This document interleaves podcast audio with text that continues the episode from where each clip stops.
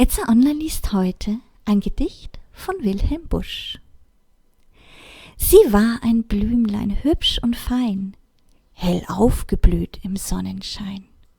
Er war ein junger Schmetterling, der selig an der Blüte hing. Oft kam ein Bienlein mit Gebrumm und nascht und säuselt da herum. Oft koch ein Käfer, kribbel, krabb, am hübschen Blümlein auf und ab. Ach Gott, wie das den Schmetterling so schmerzlich durch die Seele ging.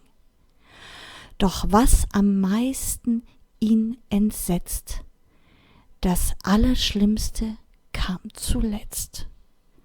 Ein alter Esel fraß die ganze von ihm so heiß geliebte Pflanze.